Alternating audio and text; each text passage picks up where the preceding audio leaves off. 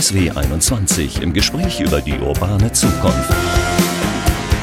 Der DSW 21 Podcast mit Michael Westerhoff.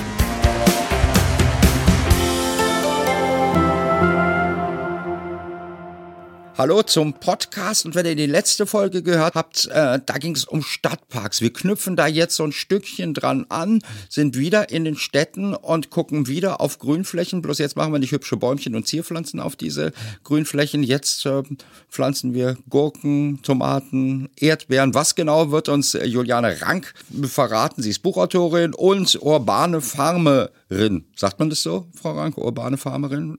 Genau, so sagt man das. Äh, du hast ein Buch geschrieben, wir haben uns auf du geeinigt, Urban Farming.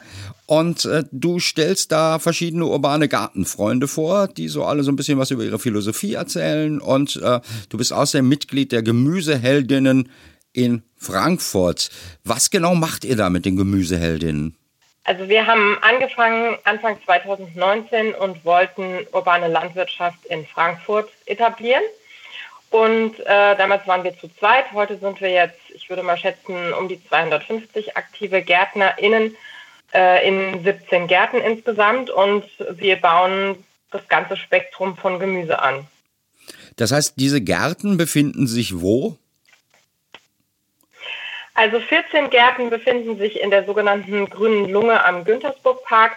Das ist ein riesiges altes Gartengebiet, 16 Hektar groß ähm, was von Bebauung bedroht war. Und äh, inzwischen haben wir es geschafft, dass es nicht mehr bebaut werden soll. Dort haben wir eben 14 Gärten. Dann haben wir aber gleichzeitig auch noch mit dem Ernährungsrat Frankfurt zusammen ein Projekt, das heißt Permakultur Inseln.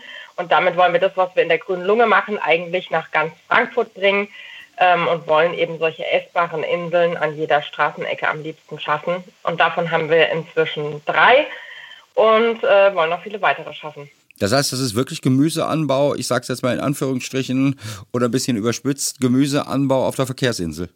Nein, das kann man so nicht sagen, weil tatsächlich Verkehrsinsel geht nicht. Also ähm, direkt an der vielbefahrenen Hauptverkehrsstraße ist es keine gute Idee, Gemüse anzubauen. Also unsere Gärten sind alle ähm, geschützt vom Verkehr. Ähm, einer ist tatsächlich an einer sehr, sehr großen Kreuzung, aber geschützt durch viele Bäume. Also da ist so eine ganze ja wie so ein kleines Wäldchen dazwischen. Ähm, ja, aber insgesamt muss man natürlich schon gucken, wo man anbaut, äh, dass es nicht mit dem Verkehr kollidiert.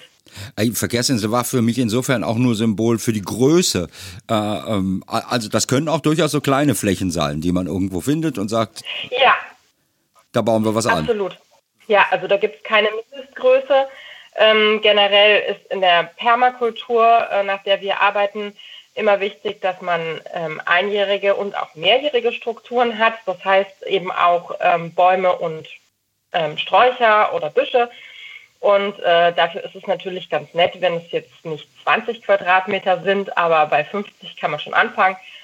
Ähm, und tatsächlich bietet sich deshalb auch, also ganz viele Vorgärten bieten sich an. Ähm, aber es kann auch eine Fläche sein, wie bei uns auf dem Unicampus, die ist 2300 Quadratmeter groß. Ja, das heißt genau, ich wohne in so einem Wohnblock in einem innerstädtischen Bereich, den Innenhof, der wäre, der ist begrünt, da könnte man eigentlich auch ganz gut was anpflanzen, oder? Absolut. Also das Wichtigste ist, dass es Sonne gibt.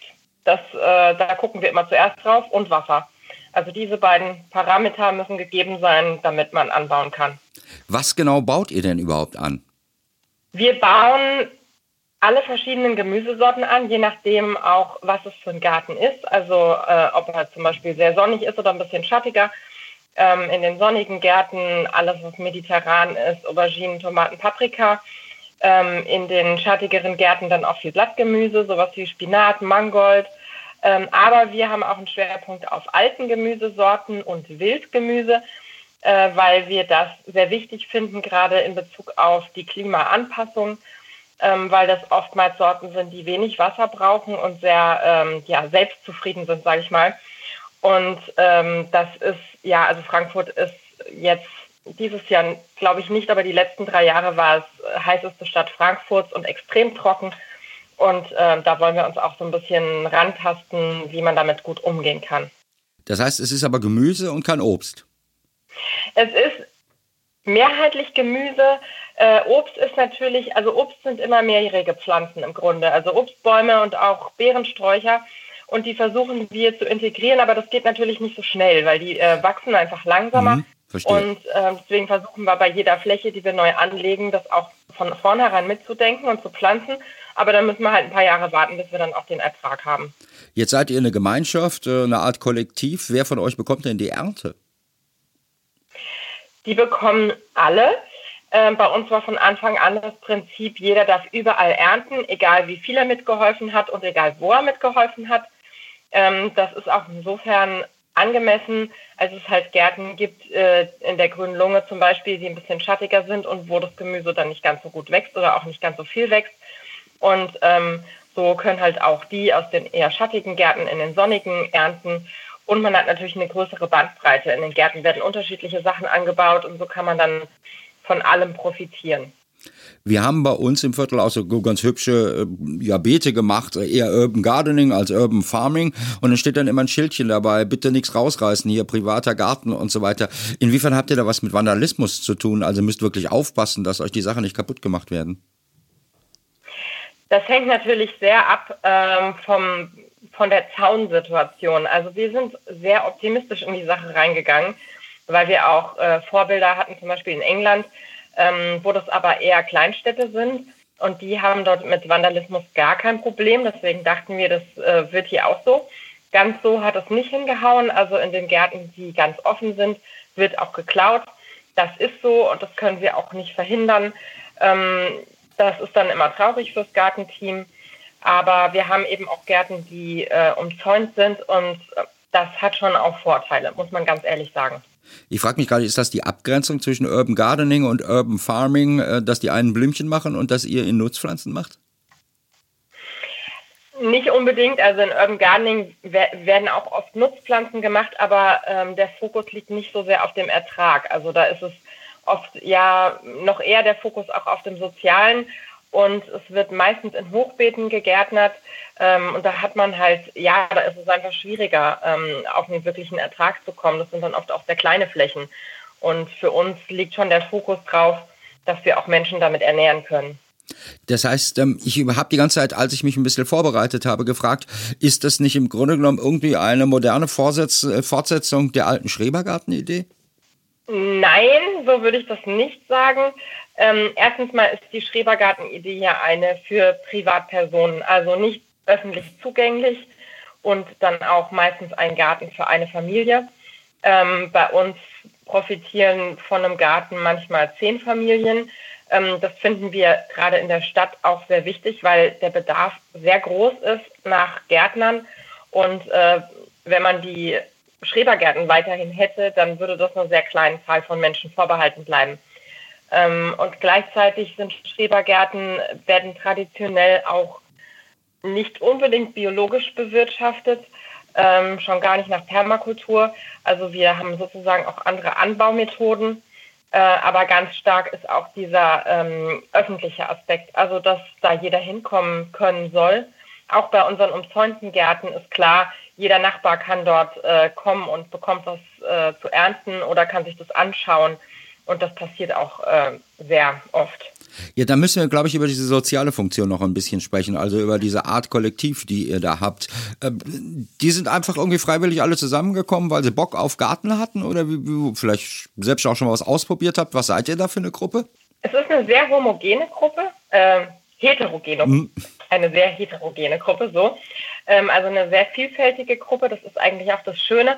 Ähm, wir haben zweit angefangen, meine Frau und ich, und äh, haben sehr viel über Facebook gemacht oder Instagram. Also wir haben äh, eben über soziale Medien viel Werbung gemacht und haben darüber auch so die ersten Gemüseheldinnen ähm, geworben, sage ich mal. Dann geht natürlich auch viel über Mund-zu-Mund-Propaganda und über Leute, die vorbeikommen. Inzwischen geht auch sehr viel, weil wir jetzt häufig in der Zeitung waren oder im Radio, dass Leute sich darüber melden. Und das sind tatsächlich ähm, teilweise Familien mit kleinen Kindern, Studierende, ähm, aber auch RentnerInnen. Ähm, das ist gerade das Schöne, dass auch so verschiedene Menschen zusammenkommen und ihre Fähigkeiten einbringen.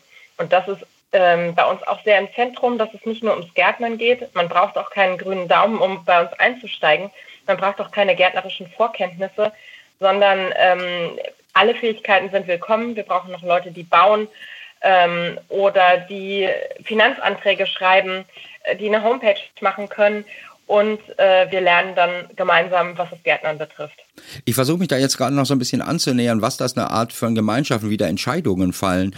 Äh, deine Frau und du seid da wahrscheinlich nicht die Chefs. Ist das dann basisdemokratisch, dass in vier Stunden irgendwas ausdiskutiert wird? Nein, definitiv nicht. Das war uns von Anfang an ganz wichtig. Wir haben tatsächlich viel investiert in Organisationsentwicklung.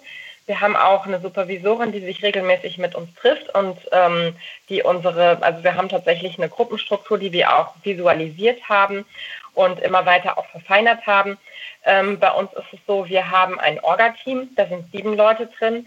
Ähm, das Orga-Team macht im Grunde alles, was mit Presse- und Öffentlichkeitsarbeit zu tun hat, aber auch neue Gärten, Akquise von neuen Projekten, äh, in welche Richtung soll es denn gehen, ähm, Vernetzung im weitesten Sinne.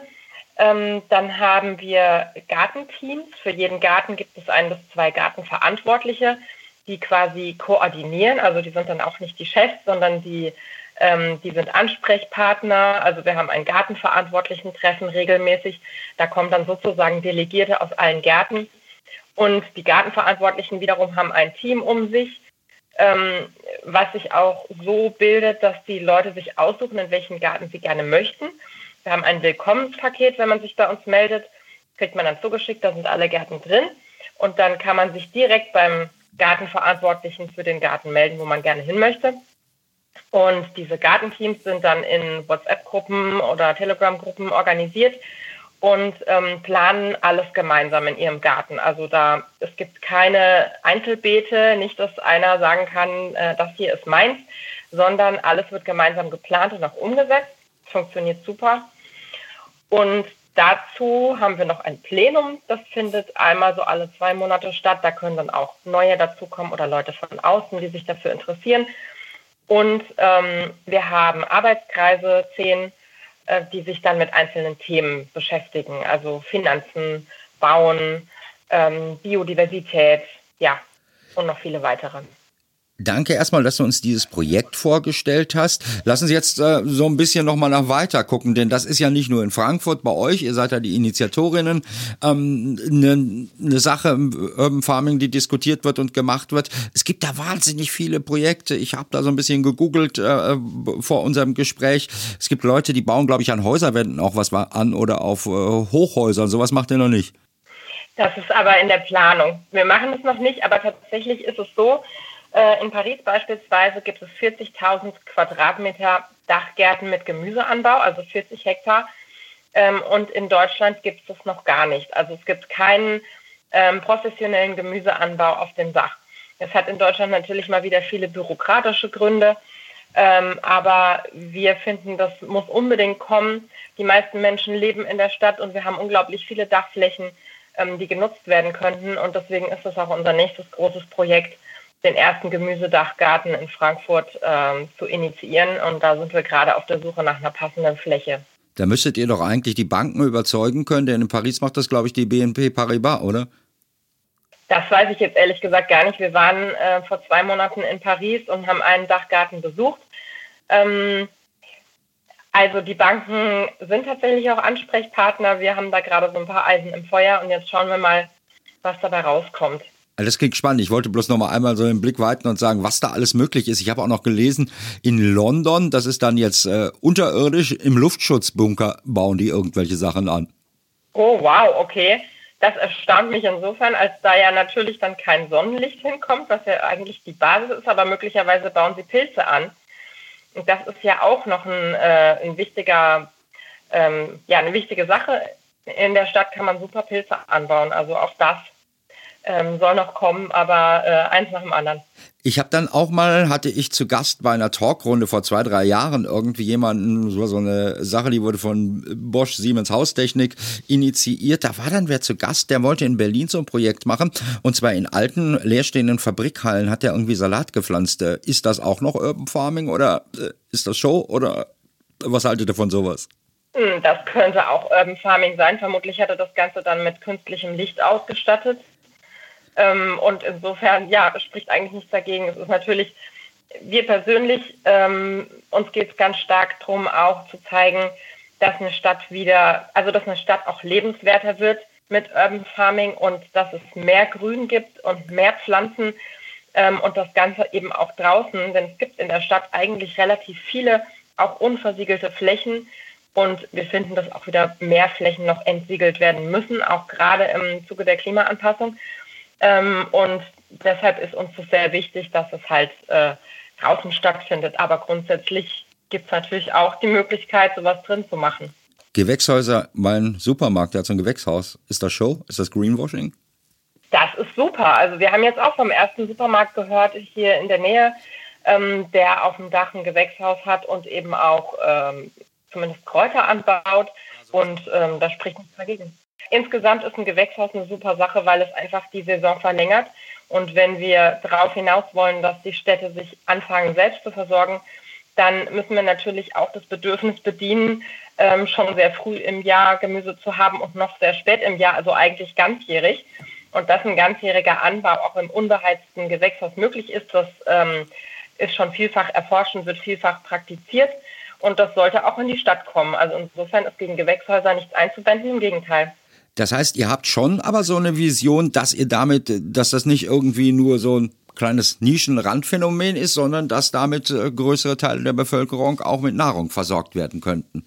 Definitiv. Also das ist von Anfang an unser Ziel gewesen. Das war früher auch schon möglich. Also in Paris im 19. Jahrhundert, ähm, Paris hat sich komplett selbst versorgt auf der Stadtfläche. Es gab ungefähr 9000 Gärten auf der Stadtfläche von superproduktiven Gemüsegärtnern. Ähm, die haben ihre Kunst in einem Maße vervollkommnet, was wir uns heute gar nicht mehr vorstellen können. Und die haben äh, Paris sogar den ganzen Winter hindurch versorgt und auch noch nach London exportiert. Und insofern gibt es prominente Vorbilder, ähm, an die man sich anschließen kann. Und ähm, ich denke, so eine Stadt wie Frankfurt kann man nicht komplett auf dem Stadtgebiet versorgen. Da muss auch das Umland mit einbezogen werden, ähm, aber doch zu einem guten Teil. Nehmen euch denn die anderen Player eigentlich schon ernst oder belächeln die euch nur ein bisschen? Ich kann mir vorstellen, irgendwann findet der Bauernverband das nicht mehr lustig, wenn ihr sagt, wir machen unser Gemüse selber. Also vom Bauernverband haben wir tatsächlich noch nichts äh, gehört. Ähm, wir sind sehr eng vernetzt mit dem Ernährungsrat Frankfurt und ähm, unser Trägerverein heißt Bionales, äh, Bürger für regionale Landwirtschaft und Ernährung hat sich auf die Fahnen geschrieben, eine Ernährungswende zu erreichen, eben wieder zu einer lokalen Ernährung aus der Stadt, aber auch aus dem Umland. Ähm, und insofern gibt es hier viele Player in der Stadt, insbesondere um diesen Verein herum, die da sehr aktiv sind und in die Richtung auch schon gehen. Und äh, bei uns ist es bisher so, wir wundern uns eigentlich schon fast, dass wir überhaupt gar keinen Gegenwind bekommen von niemandem. Äh, es, es, macht den Eindruck, als würden alle Türen offen stehen. Wir stehen jetzt auch mehrfach im neuen Koalitionsvertrag drin, dass wir gefördert werden sollen und dass Urban Farming ausgebaut werden soll. Und äh, ja, insofern sind wir eigentlich guter Dinge. Wie stellt ihr euch denn das in Zukunft vor? So eine Arbeitsteilung mit Landwirten? Oder wollt ihr, ich kann mir nicht vorstellen, dass ihr große Getreidefelder anlegen wollt jetzt in der Innenstadt in Frankfurt. Ja, Getreide ist tatsächlich noch ein großes Thema. Ähm, auch in Permakultursystemen ist meistens der Fokus auf Obst und Gemüse.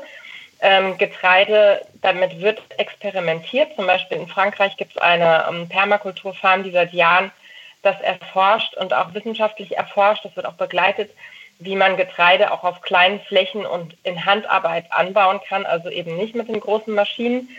Ähm, das ist aber tatsächlich noch in Erforschung und das ist wahrscheinlich in der Stadt eher schwierig. Deshalb äh, denke ich, es wird darauf hinauslaufen, dass das Umland und die Stadt eng zusammenarbeiten müssen und dass aber um die Städte rum ähm, nicht mehr jede Menge Tierfutter angebaut wird, was dann irgendwohin ähm, exportiert wird oder äh, eben für die Fleischindustrie verwendet, sondern dass wieder menschliche Nahrung angebaut wird, die dann direkt in die Stadt gebracht werden kann. Da bringst du mich jetzt aber auf eine Idee. Das ist natürlich die Ursprungsidee oder so, wie es das hier zum Beispiel im Ruhrgebiet gegeben hat. Ja, hier gab es auch diese ganzen Gärten, von denen du aus Paris erzählt hast. Aber die haben dann auch noch ein paar Hühner und Schweine dazu gehalten. Das schwebt euch jetzt nicht vor. Doch, das schwebt uns auch vor. Wir sind jetzt schon bei der ersten Permakulturinsel gerade dabei, ähm, also äh, kurz davor, dass wir uns Hühner anschaffen. Äh, das ist der erste Schritt, natürlich ohne Hahn, weil der macht zu viel Krach. Aber äh, generell finden wir das, fänden wir das toll, auch Tiere zu haben. Es müssen ja keine Rinder sein. Ich glaube, das ist äh, in der Stadt unrealistisch, aber Schafe wären durchaus eine gute Möglichkeit und haben natürlich auch einen wichtigen pädagogischen Aspekt. Das muss man bei dem Ganzen ja auch mit bedenken. Ähm, Urban Farming ist ja auch ähm, ein Weg, um wieder die BürgerInnen ähm, mit dem Essen zu verbinden quasi und wieder ein Bewusstsein zu schaffen und auch den Kindern das wieder nahezubringen, die das äh, teilweise komplett verlernt haben, sowohl wie man Essen anbaut, als auch welches Essen es überhaupt zu welcher Zeit gibt und wie es wächst. Und ähm, das Gleiche gilt auch für Tiere. Deshalb äh, denke ich aus pädagogischen Gründen, aber auch ähm, weil Landwirtschaft immer ganzheitlich gedacht werden muss und weil Tiere natürlich viel beitragen zu einem fruchtbaren Boden, sollten Tiere mitgedacht werden. Das heißt aber, ich erkenne, ihr kommt nicht aus so einem radikal veganen Hintergrund, sondern äh, für euch ist Landwirtschaft, die sollte anders stattfinden, aber äh, sie ist nicht vegan. Genau, also wir sind auch keine Veganerinnen, wir beide jetzt. Ähm, wir essen sogar Fleisch, ab und zu, sehr selten. Aber ähm, wir sind der Meinung, dass Landwirtschaft schon mit Tieren zusammen gedacht werden sollte. Es ist ja auch erwiesen, dass äh, zum Beispiel durch die richtige Rinderhaltung, also mit äh, holistischem Weidemanagement, wo die Tiere immer nur sehr kurz auf einer Fläche sind, ähm, einfach enorm schnell der Humusgehalt des Bodens gesteigert werden kann. Und natürlich die, äh, also der Rinderdung oder auch der Pferdemist trägt entscheidend zur Fruchtbarkeit statt, äh, ähm, bei. Also gerade in, in Paris zum Beispiel war es im 19. Jahrhundert so, dass die Kutschen immer morgens früh zum Markt gefahren sind, voll beladen mit Gemüse. Und nachmittags sind sie zurückgekommen, voll beladen mit Pferdemist. Und äh, das ist eine ganz tolle Kreislaufwirtschaft, die würde ich mir für die Stadt auch wieder wünschen. Klingt spannend. Auf jeden Fall. Lass uns noch mal kurz äh, zum Abschluss noch mal über diesen Klimaaspekt reden. Hat das eine Funktion äh, im ganzen, in der ganzen Diskussion um Klimawandel, um Klimakrise? Ja, für uns ist das sogar die ähm, Hauptmotivation gewesen und ist es noch. Also wir haben uns damals gefragt, was können wir denn aktiv in unserer Stadt gegen die Klimakrise tun? Und äh, da sind wir sehr schnell beim Essen gelandet, weil insgesamt ähm, die Ernährung der Menschheit ungefähr ein Drittel des äh, CO2-Ausstoßes äh, jährlich ausmacht ähm, durch Transportwege, aber auch durch die Kunstdünger, durch die äh, Agrarchemikalien, durch die schweren Maschinen, die eingesetzt werden. Und äh, wir wollen dem entgegensetzen einen Anbau in der Stadt ohne Maschinen, ähm, mit menschlicher äh, ja, Arbeitskraft sozusagen. Ähm, dann natürlich ganz kurze Transportwege, wenn überhaupt. Ähm, also wir wollen einerseits eine neue Landwirtschaft prägen, die ja auch vielerorts schon praktiziert und gelebt wird, ähm, die einfach klimafreundlich wirtschaftet. Aber wir wollen auch ein Bewusstsein dafür schaffen, wie weit unsere Lebensmittel in der Regel geschafft, äh, ge, äh, verschifft wurden oder äh, gereist sind. Und ähm, also der durchschnittliche Einkaufswagen ähm, einer deutschen Familie ist 200.000 Kilometer gereist.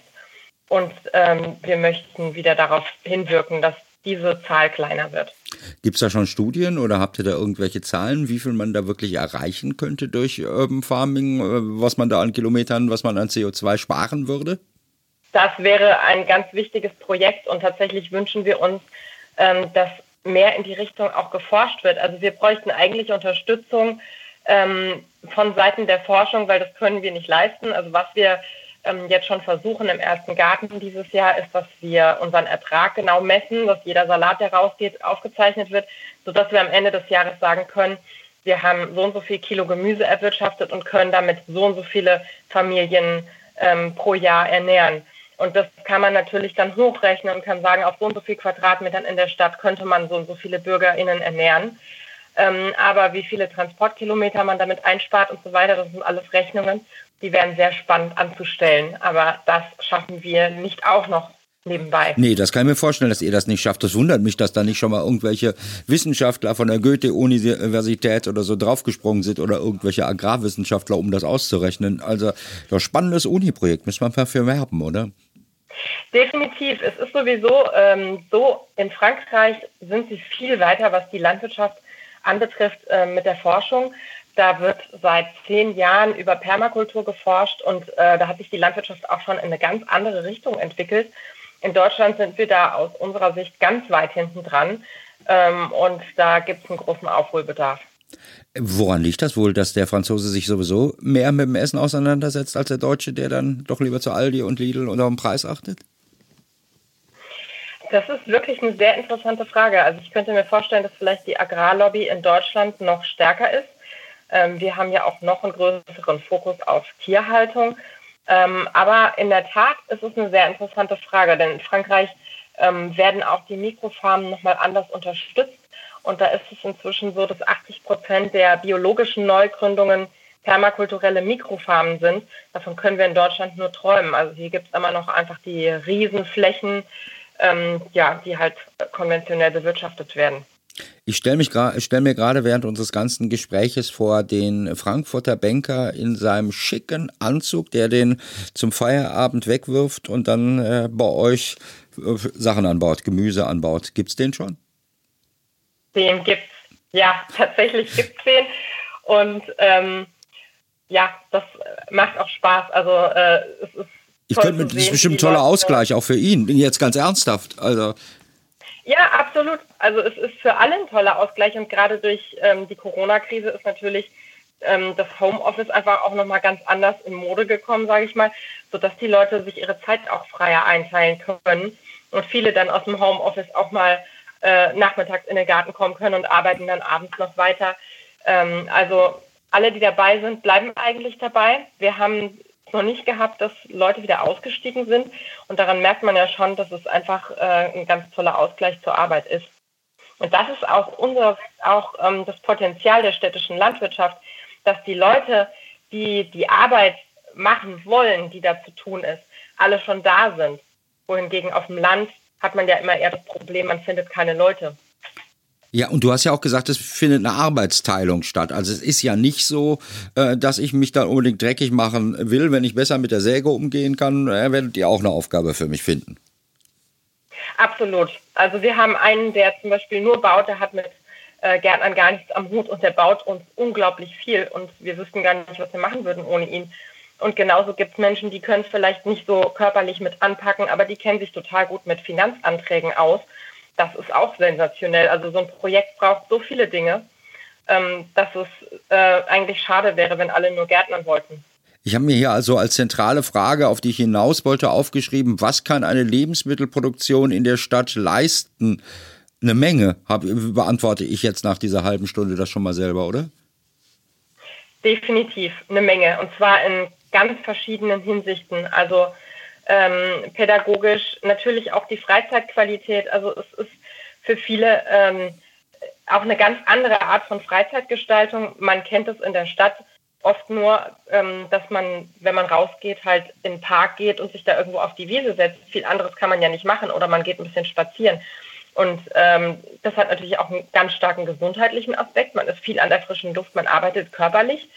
Ähm, ja, und äh, man muss vielleicht auch weniger aus der Stadt rausfahren. Also ich denke, dass es auch den Verkehr, wenn es in größerem Ausmaß stattfinden würde, beeinflussen könnte äh, weil man halt am Wochenende nicht irgendwo in den Taunus fahren muss, um sich dort mal im Grünen zu verlustieren, sondern man kann das einfach auch im Garten machen und hat dort auch schon die entsprechenden sozialen Kontakte. Das ist auch ganz wichtig. Also ähm, bei uns die Gartenteams, das ist einfach äh, wunderbar. Man hat Freunde, man hat eine Gemeinschaft, die dann natürlich auch übers Gärtnern hinausgeht und mal gemeinsam picknickt oder abends grillt oder wie auch immer tolles Hobby, was auch noch irgendwie sinnstiftend ist und äh, wo man noch gesellig sein kann. Klasse, Juliane Rank, äh, noch mal kurz äh, zum Abschluss vielleicht zu deinem Urban Farming Buch, lass uns noch ein bisschen Reklame dafür machen. Ähm, da stellst du verschiedene Gartenfreunde vor oder die stellen sich selber vor aus ihrer Motivation heraus. Ich konnte leider nur so querblättern, so ein bisschen, äh, so was man im Internet mhm. sehen konnte. Ja, genau. Also wir haben ähm, unsere Geschichte aufgeschrieben. Wir haben aber auch aufgeschrieben, wie sind wir organisiert, wie kann man überhaupt so ein Gartenprojekt organisieren und aufbauen von null. Ähm, wie kann man es gärtnerisch gestalten, aber auch sozial. Ähm, dann beschäftigen wir uns auch intensiv mit Permakultur. Was ist Permakulturell, äh, Permakultur und was bedeutet sie in der Stadt? Was bedeutet sie im Garten und was bedeutet sie auch in einer Gruppe? Ähm, und dann gibt es eben zwischendurch immer wieder einzelne Gemüseheldinnen, die sich vorstellen und die auch das vorstellen, was sie machen. Das sind auch inhaltliche Exkursionen. Also zum Thema Wildkräuter haben wir einen, einen längeren Exkurs, wo dann auch Wildkräuterrezepte vorgestellt werden oder zum Thema Einkochen, zum Thema Wurmkompost. Und wir haben zwischendurch dann auch wieder immer Exkurse zu bestimmten Themen, die sich ergeben im Laufe des Buches. Also Market Gardening ist zum Beispiel ein ähm, Aspekt oder die Pariser Marktgärtner, von denen ich vorhin auch gesprochen hatten, hatte, werden da vorgestellt. Also ich denke, es ist ein sehr vielseitiges Buch, ähm, was auch einfach Spaß macht zu lesen, mit sehr vielen Bildern auch und äh, ja, vielen Erklärungen. Also wenn jemand Interesse hat, selbst so ein Projekt zu starten, findet er sicherlich sehr viele Informationen da drin. Aber auch, wenn man einfach nur einen eigenen kleinen Garten hat oder wenn man sich dafür interessiert, wie kann ich eine Gemeinschaft gründen. Super, ganz spannend. Und dann gibt es, glaube ich, auch noch Gemüseheldin-frankfurt.de oder ohne Minus, weiß ich nicht. Jedenfalls, ich habe ja. auch noch eine Homepage, wo man gucken ja. kann. www.gemüseheldinnen-frankfurt.de da habe ich doch richtig genau. im Kopf gehabt. Juliane Rank, herrlich. Dankeschön für dieses tolle Gespräch und dieses wahnsinnig spannenden Einblick in das Projekt. Danke, dass wir reden konnten hier im Podcast. Sehr, sehr gerne. Hat mir viel Spaß gemacht.